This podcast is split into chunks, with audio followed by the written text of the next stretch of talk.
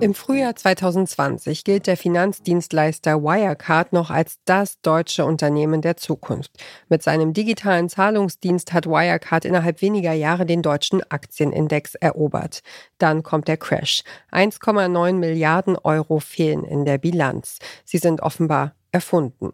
Ein spektakulärer Wirtschaftskrimi in der Hauptrolle ein untergetauchter Manager mit Verbindungen zu mehreren Geheimdiensten. Erfolgskonzern, Betrug, Geheimdienste. Wie das alles zusammenpasst, das will ich in diesem Podcast herausfinden. Es geht um viel, um das Ansehen deutscher DAX-Unternehmen, um unzählige Kleinanlegerinnen, die ihre Ersparnisse verloren haben, vielleicht auch um Behördenversagen und einen der größten Wirtschaftsskandale in Deutschland.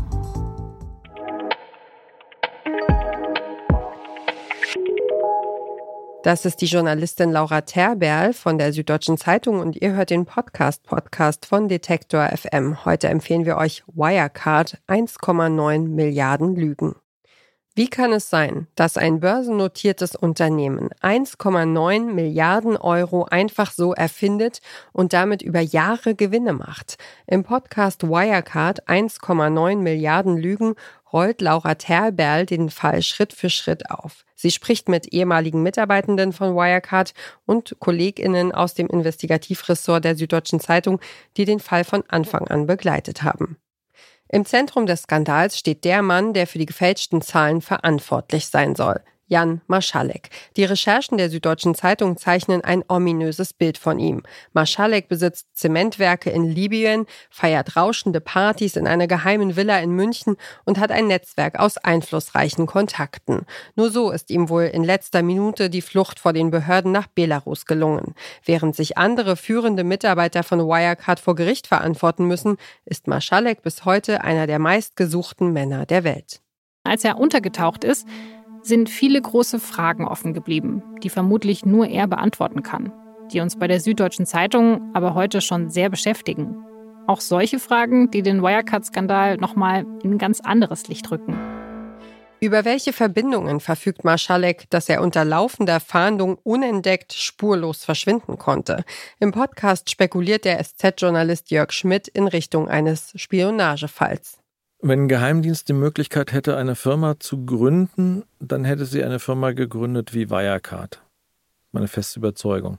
Warum ist Wirecard für die Dienste so interessant? Für die Dienste hat sich ja, ich sag mal, äh, die, die Sichtweise auf die Welt äh, verändert. Es geht nicht mehr nur Russland gegen USA, es äh, gibt einen neuen Feind, das ist ISIS, es gibt das Thema Terror und überall, wo Terror ist, ist immer die Frage, wie finanziert sich Terror. Also ist eines der wichtigsten Instrumente der Dienste inzwischen die Analyse von Finanzdaten. Und da ist natürlich Wirecard ideal. Wirecard ist ja eine Firma, über die ganz viele Finanz, Millionen Finanztransaktionen laufen. Wo ist Jan Marschalek heute? Hat er womöglich selbst im Auftrag eines Geheimdienstes gearbeitet? Und wer trägt die politische Verantwortung dafür, dass die gefälschten Zahlen von Wirecard so lange unentdeckt blieben? Also es gab einen Hinweis, dass sich auch die amerikanischen Sicherheitsbehörden in allererster Front natürlich irgendwie die, die Auslandsnachrichtendienste dort für Wirecard und für Jan Marschalek interessiert hätten.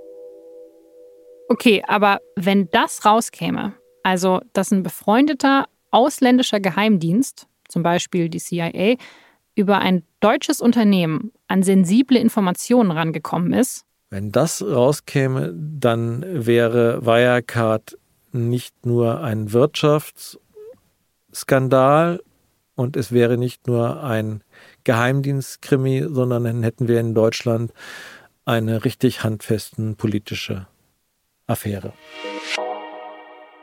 Der Podcast Wirecard 1,9 Milliarden Lügen zeichnet die Entwicklungen eines spektakulären Wirtschaftsskandals nach, der längst noch nicht aufgearbeitet ist. Staffel 1 des Podcasts widmet sich dem Aufstieg und Fall der Wirecard AG. In der zweiten Staffel geht es um den Prozess gegen den ehemaligen Vorstandsvorsitzenden Markus Braun und die anhaltende Suche nach Jan Maschalek. Wirecard 1,9 Milliarden Lügen ist eine Koproduktion von Spotify und der Süddeutschen Zeitung. Und wer diesen Podcast hört, hat sein Geld analog angelegt in einer exklusiven Briefmarkensammlung mit dem Schwerpunkt Altdeutsche Staaten.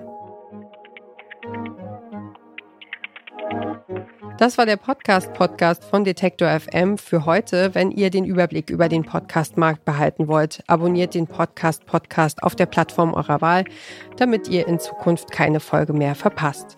Und empfehlt uns doch einem Menschen weiter, der auch nicht genug von Podcasts kriegt.